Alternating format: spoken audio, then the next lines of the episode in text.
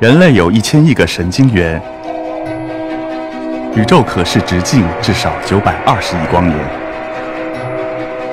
从无限小到无限大，在中科院 SELF 讲坛一起探索未知的世界。本节目由中科院 SELF 讲坛出品，喜马拉雅独家播出。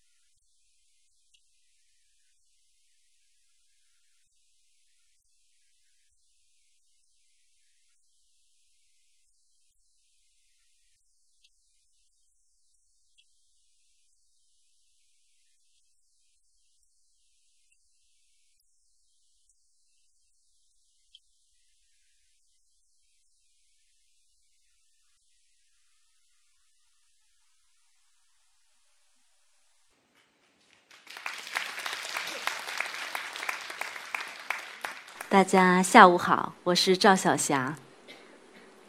今天很高兴能够在这样美好的下午，跟大家一起在这里静静的分享、聆听中国最古老的弹拨乐器——古琴艺术。刚刚我演奏的这首琴曲，可能有一些喜欢中国传统音乐的朋友已经听出来了。它就是非常著名的古琴曲《梅花三弄》的片段。这首曲子借用对梅花洁白高洁的一种象征，来表达对具有这样高尚情操的人的一种表达。我们刚刚听到的、看到的这个乐器叫做古琴。我不知道现场的朋友对它有多少了解。我们常说的琴棋书画四艺之首，这个琴其实就是古琴，不是古筝。很多朋友们在平常跟我们的聊天当中会说：“哎，老师，你弹的这个是古筝吧？”啊，我们也每次都会跟大家非常细致的解释，这个是古琴。那么，琴和筝到底有什么区别呢？我给大家简单的有几个区分的标志。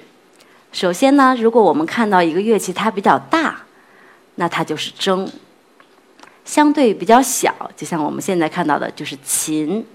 另外呢，古筝的琴弦比较多，它有二十一根；那古琴呢，琴弦比较少，有七根。那古琴的这个七弦呢，我们也都象征着中国的五行：金木水火土，以及周文王与周武王添加的。文武二弦，那么除了知道它的形状与弦数的不同呢？古筝的琴面有架起来的琴码，古琴上面没有。另外，我们从音色上来区分，古筝的音色华丽、优美，象征着这个富丽堂皇的。如果用花来比喻话，非常像牡丹。那古琴的音色低沉悠远。非常像幽兰。那么我们在这个历史上，有很多的帝王将相、士大夫以上的文人，他们都非常的喜欢琴，推崇琴。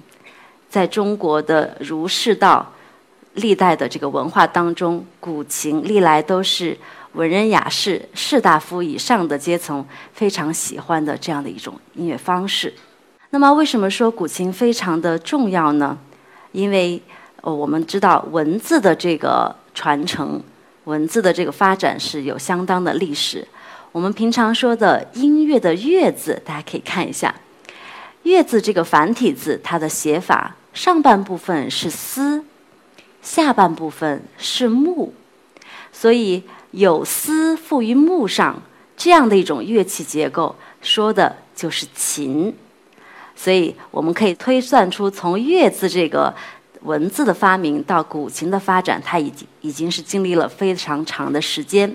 所以古琴的历史可考的至少有三千年以上。古琴除了有它很多的这个历代的重要的地位之外呢，古琴艺术非常重要的还有一个传承方式是它有自己独特的乐谱。我们在古琴谱当中，大家可以看一下，大家目前看到的这个像中国汉字一样的，这个就是古琴的文字谱。这首曲子就是结石调幽兰，这个也是现存世界上最古老的乐谱。这个谱子的原版现在在日本的京都。那么这个谱子记录的是古琴演奏的一种方式。到了唐代，有一位叫曹柔的人，他有发明了一种简字谱。大家可以看一下第二个乐谱。这个谱子大家看会看见上面其实有很多字啊，我们是认识的。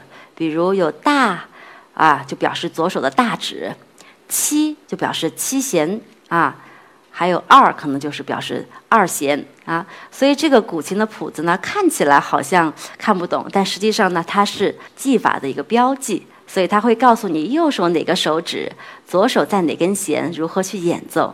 所以我们在平常的古琴的这个传承和推广当中，有很多还没有上学的小朋友，他们也可以学会古琴的琴谱。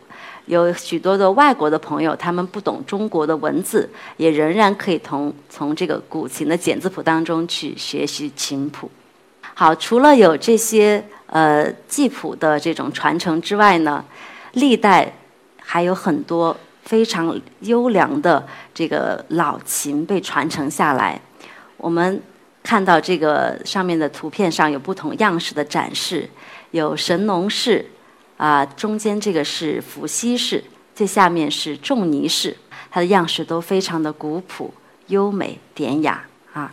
所以呢，古琴艺术也是有非常多的这个历代的文人、历代的这些琢琴的工人们，把它的这个历史和它的这个形制所保存下来。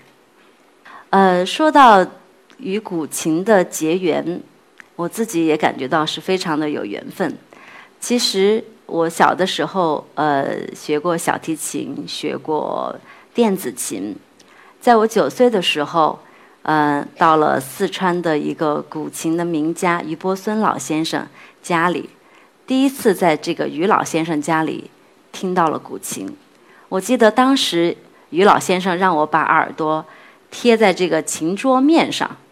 大家知道，古琴的音量其实并不是很大，但是当一个九岁的小女孩把她的耳朵俯身下来贴在琴桌面的时候，古琴的这种震动，它的音域，我想就深深的烙在了我的心里。啊，我也非常的幸运，能够这么多年一直在学习，一直在传承这个古琴艺术。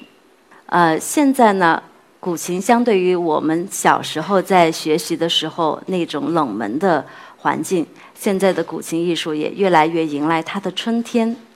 在两千零三年的时候，古琴艺术被联合国非物质文化遗产列入了人类口头语非物质文化遗产。